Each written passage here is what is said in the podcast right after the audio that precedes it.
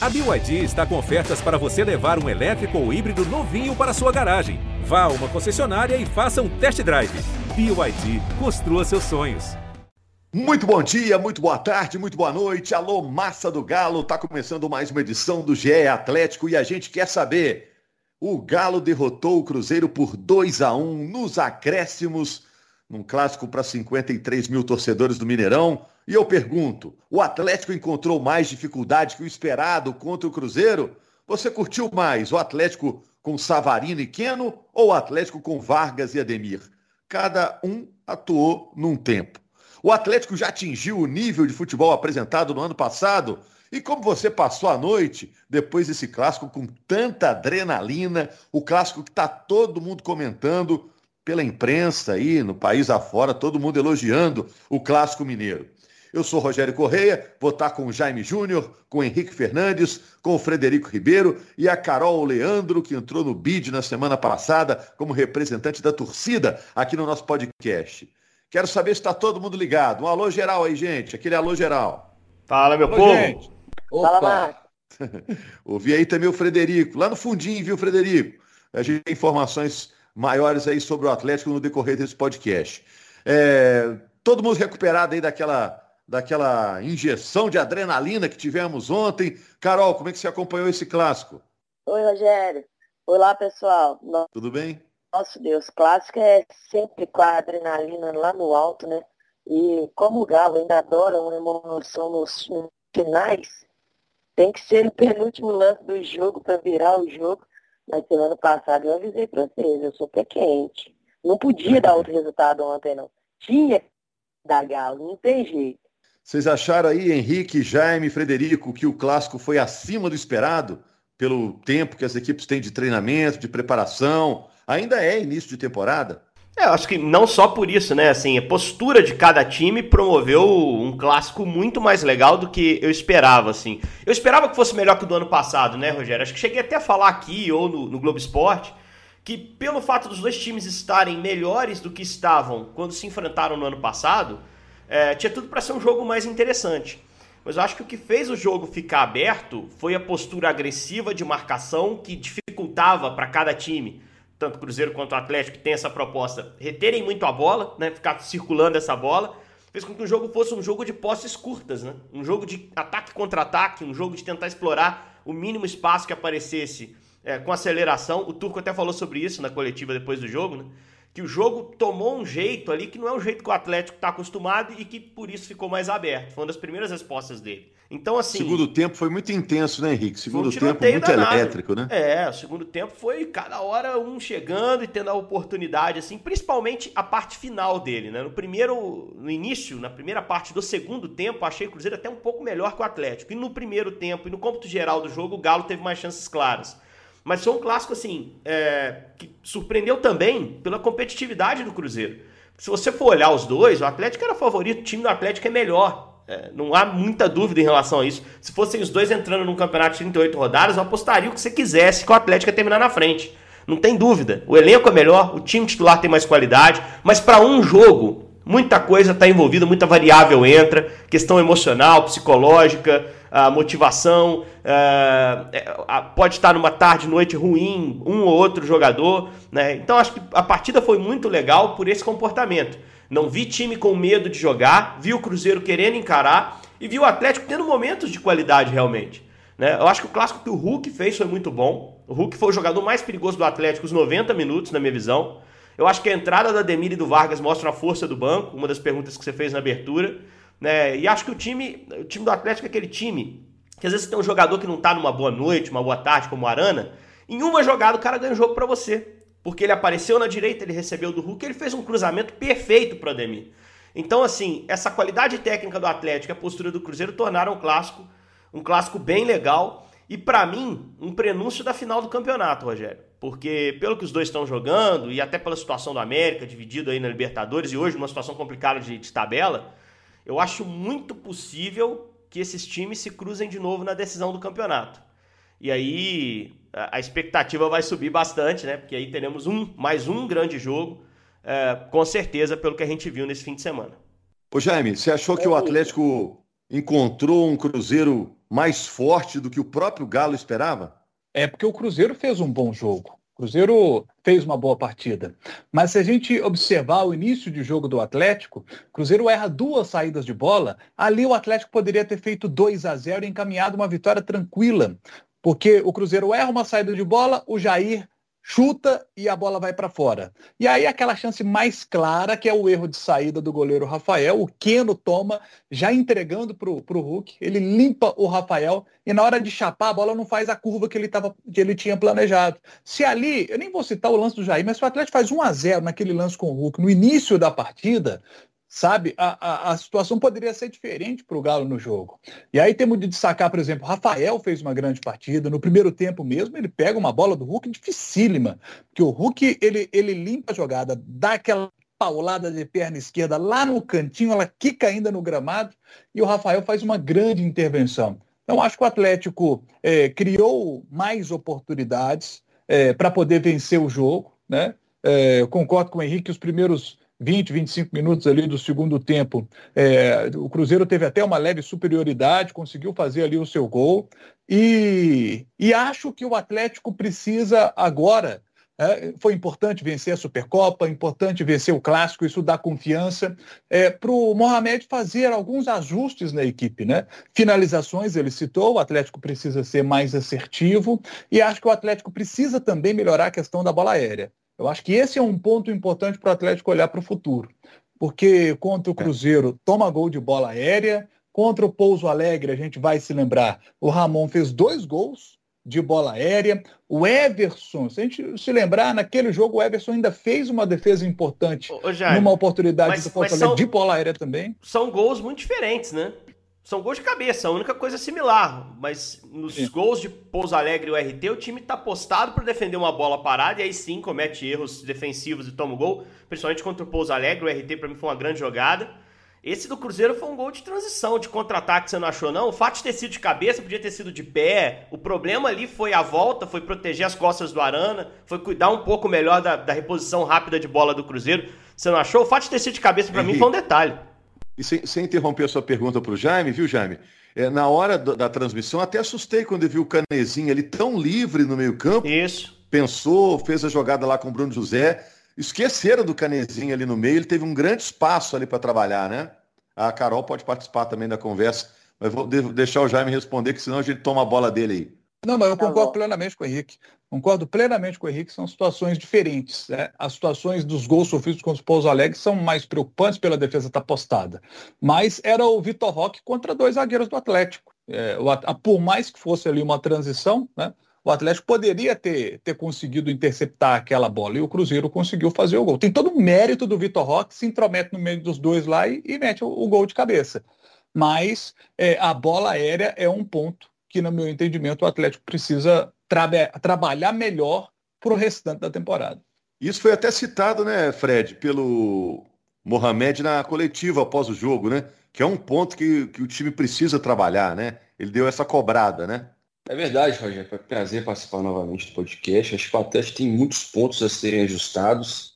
Os dois principais testes dessa, desse começo de temporada, Flamengo e Cruzeiro, o Galo passou, mas não passou e o Ex, né, sofreu Acho que a parte psicológica desse time vencedor é, é muito sólida, né? Você toma uma virada do Flamengo no segundo tempo, consegue um empate Salvador, sai perdendo para o Cruzeiro no segundo tempo também, consegue uma virada. Mas realmente há pontos para ajustar, principalmente essa transição defesa para o meio de campo mudou bastante em relação ao Cuca. É, a parte defensiva tem, tem tido falhas na bola aérea em processos diferentes, mas acredito que o, o Turco vai ter trabalho aí não muito trabalho, pegou um time bem, bem qualificado, mas acho que tem trabalho para ajustar alguns pontos no, no Atlético. Ô Carol, você acha que o Atlético já atingiu o nível de futebol apresentado no ano passado? Falta muito para isso? Falta pouco? É, ainda não é aquele rendimento do ano passado, vamos concordar, né? Mas falta não, é muito é para chegar lá? É, o Galo ainda não alcançou aquele, aquele resultado. Eu acho que muito pelas mudanças que foram feitas no Galo. O Galo joga de um jeito diferente hoje. Tanto nessa recomposição defensiva, que eu acho que tem sido o maior destaque negativo. Que o Godin, principalmente, ainda está sem tempo de, futebol, ele está trazendo adaptação, né? Futebol brasileiro é diferente para ele, é novo para ele. E ontem ainda foi mais difícil ainda, né? Que eles inverteram o lado do campo, que cada um atua. Então o Natan foi jogar no lado do Godinho, o Godinho do Natan parecia que a zaga do Galo estava torta. E aí não deu outra. O Vitor Roque aparece no meio dos dois zagueiros, igual o Jaime destacou. E aí, para mim, Rogério, não tem, não importa que o, o treinador justifique, não pode acontecer. Você não pode acontecer uma coisa dessa. O time do Galo é muito ofensivo. Então a gente sempre vai sofrer muito com contra-ataque, porque o nosso time está sempre se lançando à frente. O mínimo de segurança que você tem que ter é que quando tiver dois zagueiros para um atacante, o atacante não pode sobressair.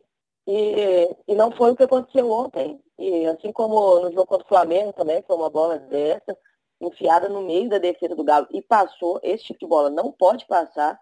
E o destaque individual do Galo, para mim, igual o, Henrique falou, né, que o Arana não estava bem, mas em um lance ele muda o jogo. A mesma coisa para o Nath.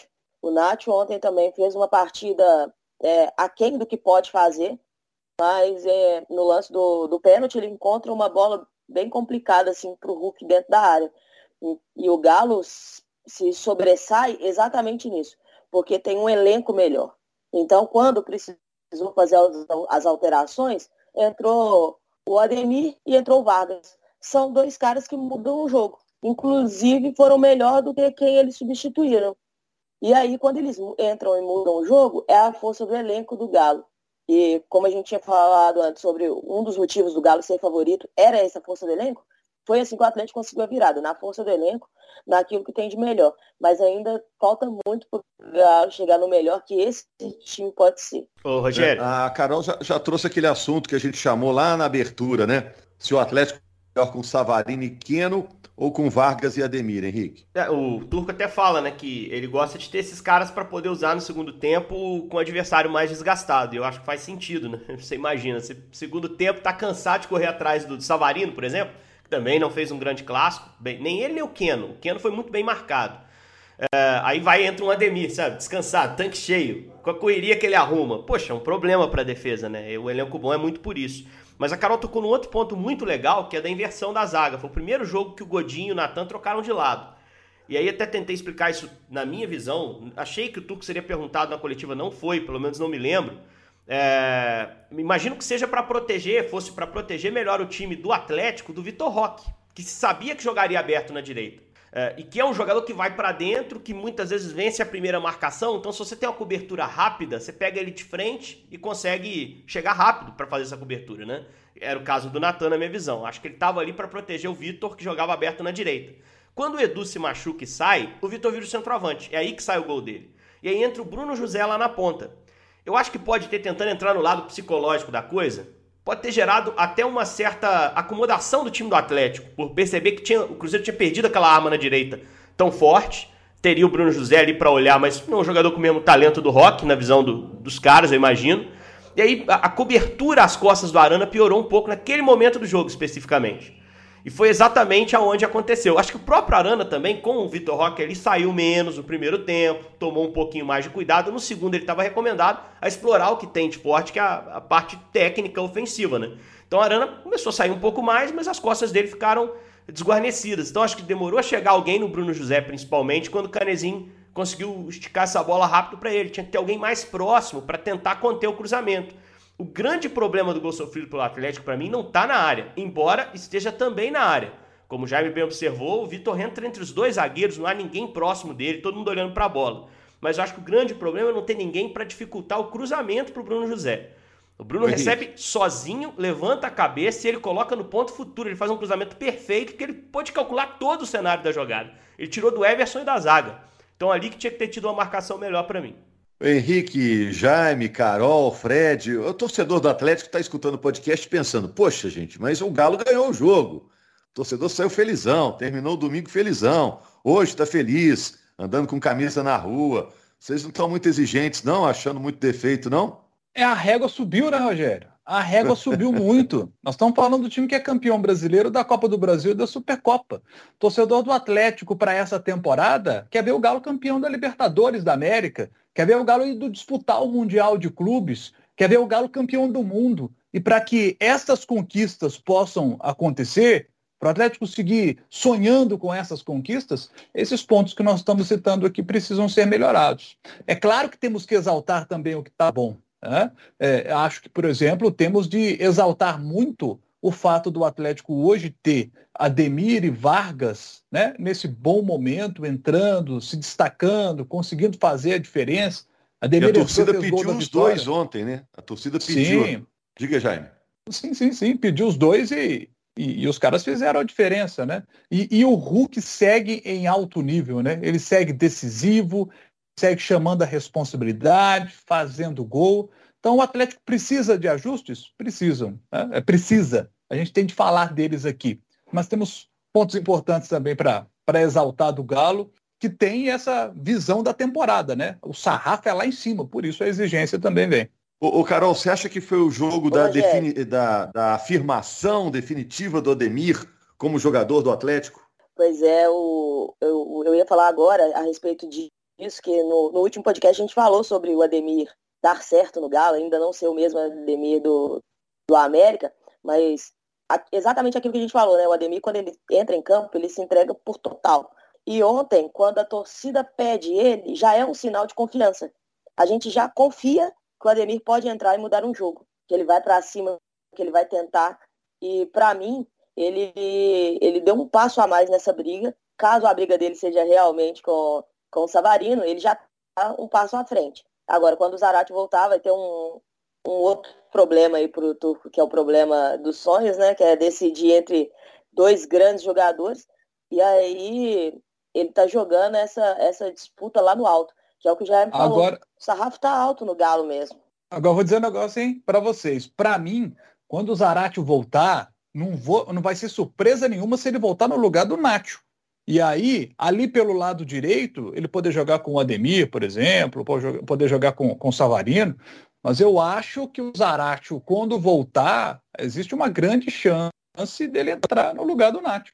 E tá para voltar, ô Frederico? É nesse jogo agora contra o Democrata? Pois é, Rogério. O Zarate chegou a treinar na véspera do clássico, ainda no processo de recuperação, né, na fisioterapia, recuperação da lesão dele na coxa. Calçou chuteiras, né, deu uma volta no gramado, já está nessa fase mais de transmissão do DM para o trabalho de bola, de campo. Acredito que a gente vai acompanhar aí a semana de treinos do Atlético, uma semana cheia, né, não tem jogo no meio de semana, de olho nessa evolução do Zarate, se ele começar a treinar com bola para quarta-feira, quinta-feira, acredito que possa ser ao menos relacionado até para ter um ritmo de jogo melhor, entrando aos poucos nas partidas, porque é um jogador essencial, né? Imagino também que hoje talvez o Mohamed pense nele no lugar do Nacho, se o continu continuar com essa deficiência física dele.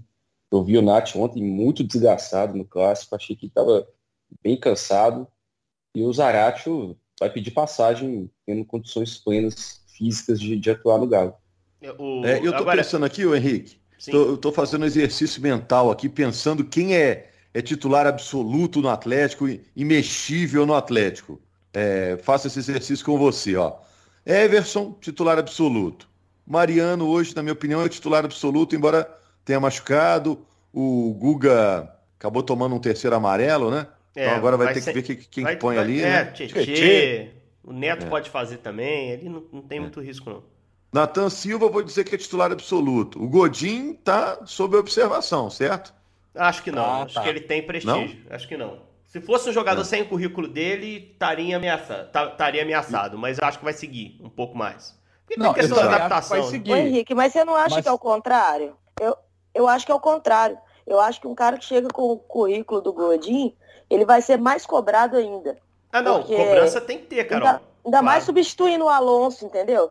Tá, hoje é, aqu é, aquela vírgula da defesa do Atlético, é, pô, a gente trouxe o cara para substituir o Alonso e ele tá dando mole.